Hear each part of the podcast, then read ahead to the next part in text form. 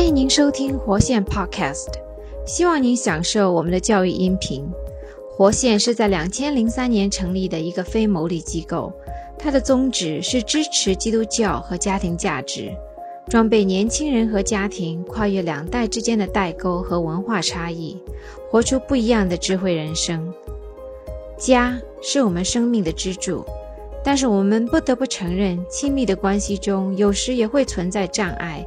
造成伤害甚至争斗，毕竟要互相了解和拥有一个美满的沟通是一门学问。假如您也有家庭关系的困扰，那您并不孤单。希望这个和谐家庭系列让您得到鼓励，也能掌握更多建立关系的技巧和智慧。节目结束的时候，我们会为您介绍相关的资源，请不要错过哦。啊，最近维英因为在自己辅导的个案里面，好像特别多这个第三者啊这样的案例。我我一来我就在问维英，我说像碰到这种第三者的时候，通常是这三者当中哪一个来找你？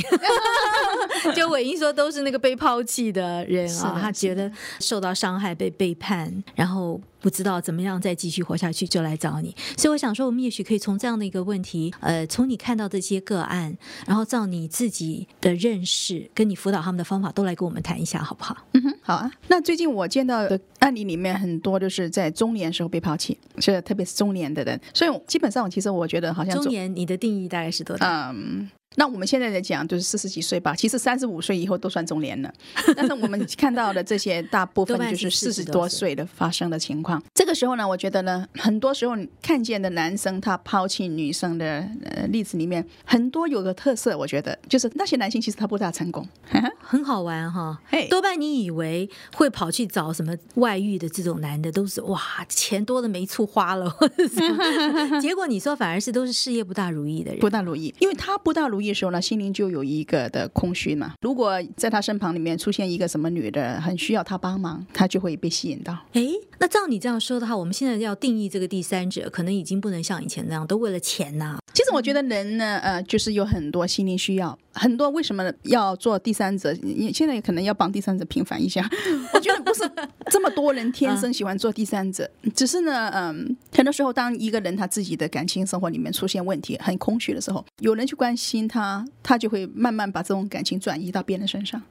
但是最可怜的地方就是说，他以为呢，就是过去那个不成功，那现在找了一个人这么重视我，这么爱我的话呢，啊，他就不知不觉的就把自己。倒下去了，嗯，但我们知道根本上就是没有一个人可以完全解决你的心灵需要，是嗯，如果我们是有这种的想法，就是说啊，过去那个不好，这个比那个好，那我就觉得这个是救世主来了。那基本上这种女性她的痛苦是永远解决不了的了，因为她还是需要别人去喂养她的心灵需要嘛，就是说啊，她靠着别人来给她喂奶，那她这个奶瓶呢，最后一喝光之后，她要换另外一个了。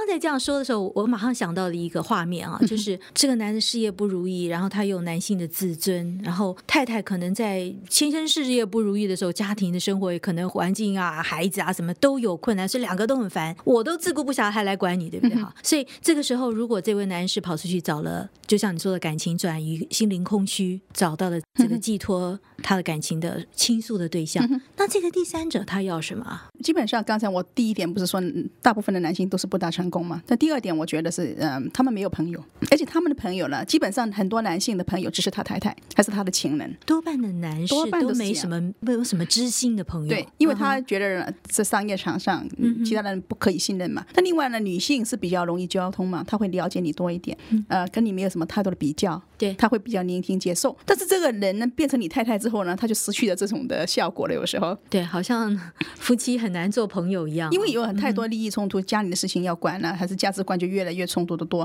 所以这个时候，如果他呢没办法呢，就是说平衡自己的话呢，还是找到方法，呃，找到朋友啊，还是跟太太有这个困难的处理，能够处理掉他们个人的困难之外呢，他就向外跑。最近我听个一个小女生打电话来给我，就说她说她吸引了好几个男生，一个是说啊恋爱当中的男生。去跟他谈他自己的事情，一个是呢啊有太太的男人也是跑也来找他，也是找他。那这边就回到我刚才的问题，这个第三者他又不要钱，又不要他不是第三者，他还没是第三者，他就快已经有成为第三者的这种倾向。那这些人是不是他也是心灵空虚？他希望别人需要他呢？嗯，我觉得呢，小女生会变成第三者的可能性呢，一般有这样的性格，就是她比较开朗，比较不愿意 say no。不愿意说不，不愿意把那个呃疆界定化的很清楚那一种人，他自己也很需要别人的 attention，就是说注意力哈，所以呢，他就会呢在那里呢帮这个男生听他讲话。听听之余呢，因为别人重视他嘛，他自己感情上没有得到满足，那他慢慢就听进去了，就变成啊代替了这个男生的痛苦，爱上了他了。所以是这样慢慢走过来的，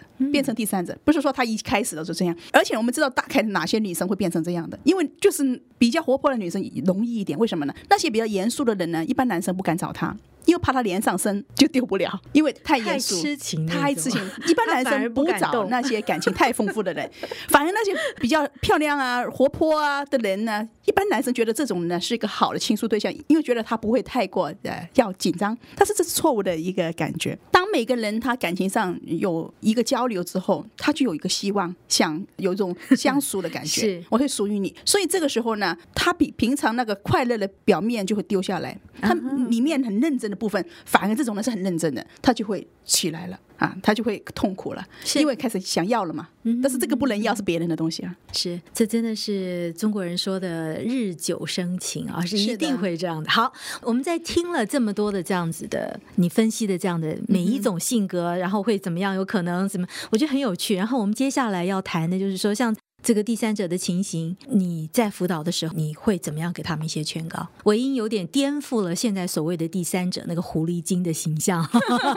然后那个出轨的男士呢，也不是那种哇钱多的没错，花事业成功到巅峰那种，好像那种还不多，反而都是事业不大如意，周围没有什么知心可以谈话的朋友，而那个来。介入的第三者，也许是一个很活泼、很开朗的小女生啊，她好像只是去帮助他，可是到后来两个人就日久生情，变成像这样一个情况。不过刚才唯一您在闲聊的时候说一个话题，我觉得很有趣。你说通常像这种第三者的情史，最多就是一年半到两年，是不是？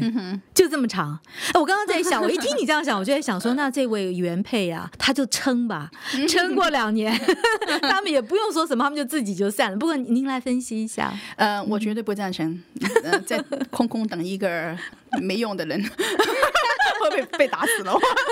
好，你继续说。我们现在辅导里面最痛苦的就是。原配不愿意放手，还在一直痴痴的等。像你所讲的，以为就是说啊，他一段时间他会回来。但是我们所知道的一个婚姻的变坏的问题，不是说在今天，很多他们都了解是可能是十几年前已经是会有问题。有的人他在一开始的时候已经选到一个是不断会背叛他的人，有一些的人他感情很难专一，很容易被吸引的。所以这种人我们一般是觉得他不应该结婚的。对，但如果他找到这样的对象的话呢，那他就蛮蛮辛苦的。对，因为这种人他一般就是非常。愿意去委屈自己去建立关系的，最新鲜的事情他会非常的放弃自己，所以他用很多手法去哄你，给你很多物质上的需要，呃，甜言蜜语。那很多心灵里面很弱的人，就是会被吸引到。所以呢，你会看到呢一些呢，嗯，很需要家庭的一些女的，最后就找到一个花花公子，就会找到一个一天到晚就很有活力的一个男生。但是这个男生呢，好像一个陀螺一样，他是到处转，到处转。所以呢，他就会委屈说啊，那好，那我再牺牲一下，我就会等到他回来。还是我已经跟他这么久了，他也会最后他会选我。其实我在这里奉劝一下大家，你的机会是很低了，因为他要的是更新鲜的东西。你刚才说的很好玩，你说。这个人，他也许他一年半到两年，他的那一段恋情是结束了，可他重新找的不是回来啊，对，是新的，新的，不是白等了，白等了，你再次次等也没用了。好像你说的这一种情况是说，他天生就是比较花的，比较喜欢冒险的，不眷恋往日的这种情怀的这种男人啊，他也许会有像这样一直往前走的这种历史。那如果你嫁给他，你就差不多得认了吧，哈，要不你就是一开始你别嫁给这样的人嘛。那也是多。多半有一些其他的男人，就像你刚刚说的，不是这样子。那呃，你可不可以分析一下像那样的情况？其实呢，我们看到一些很乖的，就是说丈夫啊，很典型的丈夫啊，很好的爸爸啊，为什么会出事呢？嗯嗯，那一般就是说在压力过大的时候。家里的人没办法去理解他，他自己也没办法处理自己情绪的时候，这里出现了一个很会聆听的红颜知己啊，还是这个红颜知己突然间呃跟丈夫不好啊，她跟她自己恋人出了什么问题啊，她就得向他倾诉啊，请这个大哥给她解释解释啊。很多男性背后有种英雄主义，他就想之后时候啊帮助别人，因为在帮助别人的时候得到一种的无限的满足，觉得自己很有用，好像本来是没有电的一个人快死掉了，突然间就送生龙活虎了，得到能力了，他就哇，他就误会了自己爱上了这个女孩。哎，其实像你刚刚说的那种情况，我大概可以分成两种哈。第一种是说他看到一个女士 很软弱，然后很痛苦，然后需要他去安慰跟帮助她，这就你刚刚说英雄救美了啊，跑出来了。对，另外一种就是您刚才一开始讲的，是他自己需要一个倾诉的对象。好，不管是这两种情形的哪一种，我发现一个很有趣的事情，我们又要颠覆那第三者狐狸精的印象啊。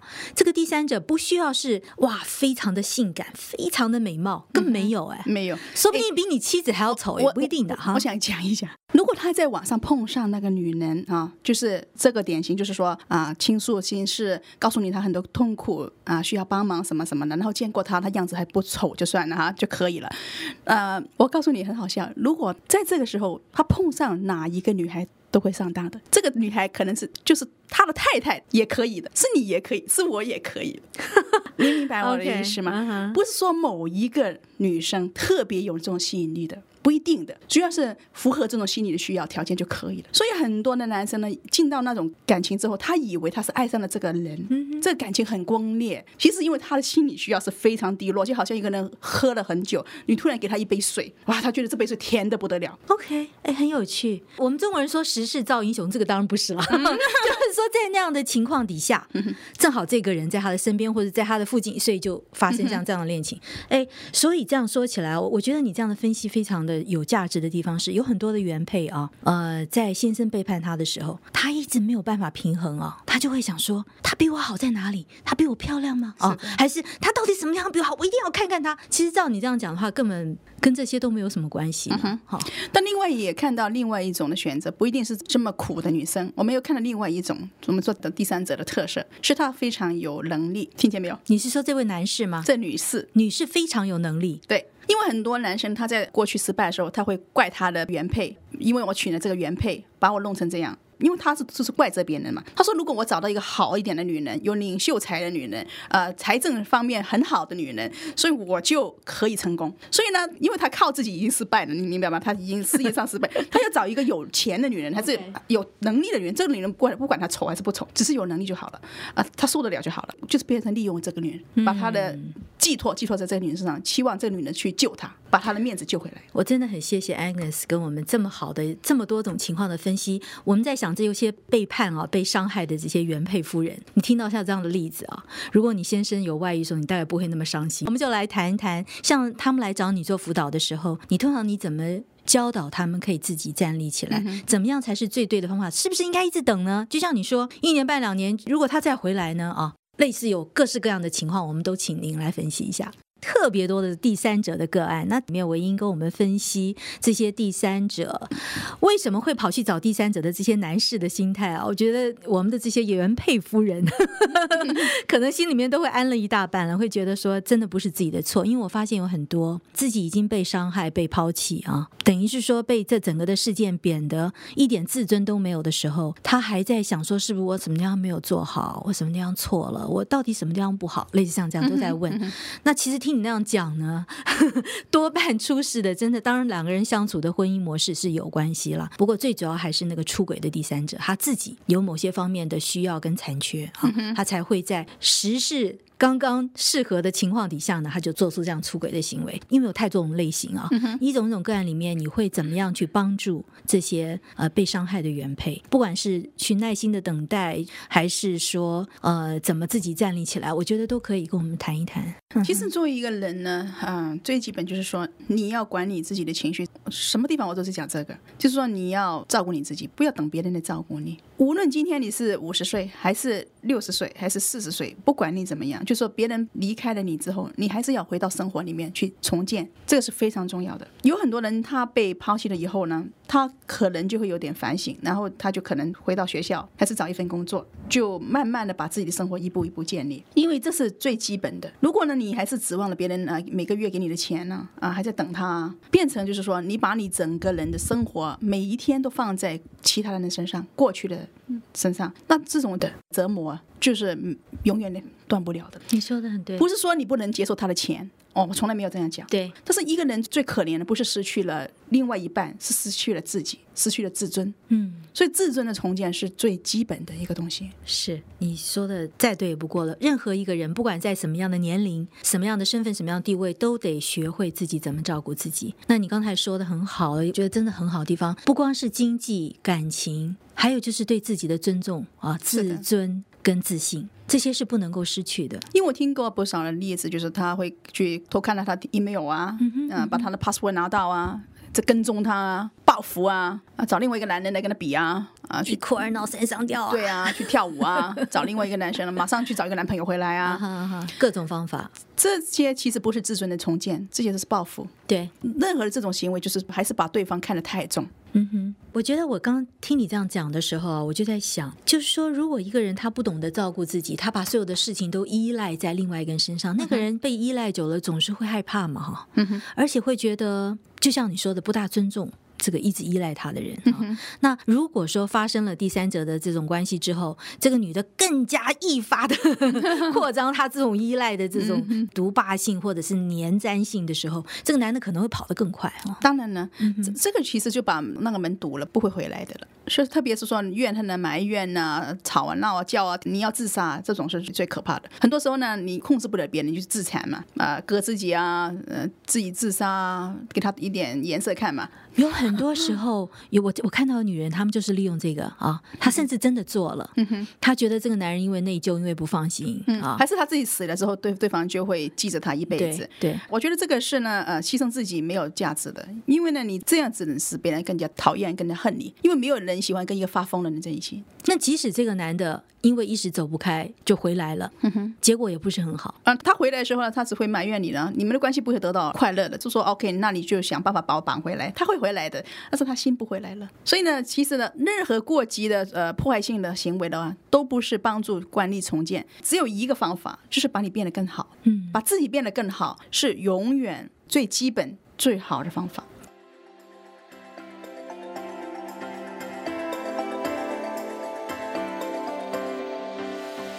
如果您有兴趣，想要深入的探索建立和谐家庭的技巧和智慧。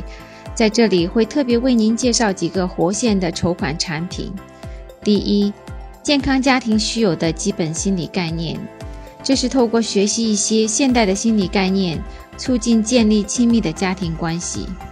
第二，他并非他，男女之别与沟通，这是透过了解男性和女性在思想模式、人际关系处理、记忆方式和解决问题等各方面存在的分歧。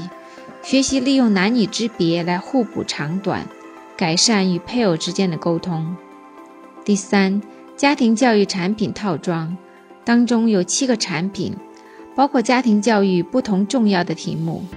希望以上介绍的资源对您和家人有所帮助。欢迎您到我们的筹款产品网站去浏览，请留意节目简介 show notes 中的网站连接。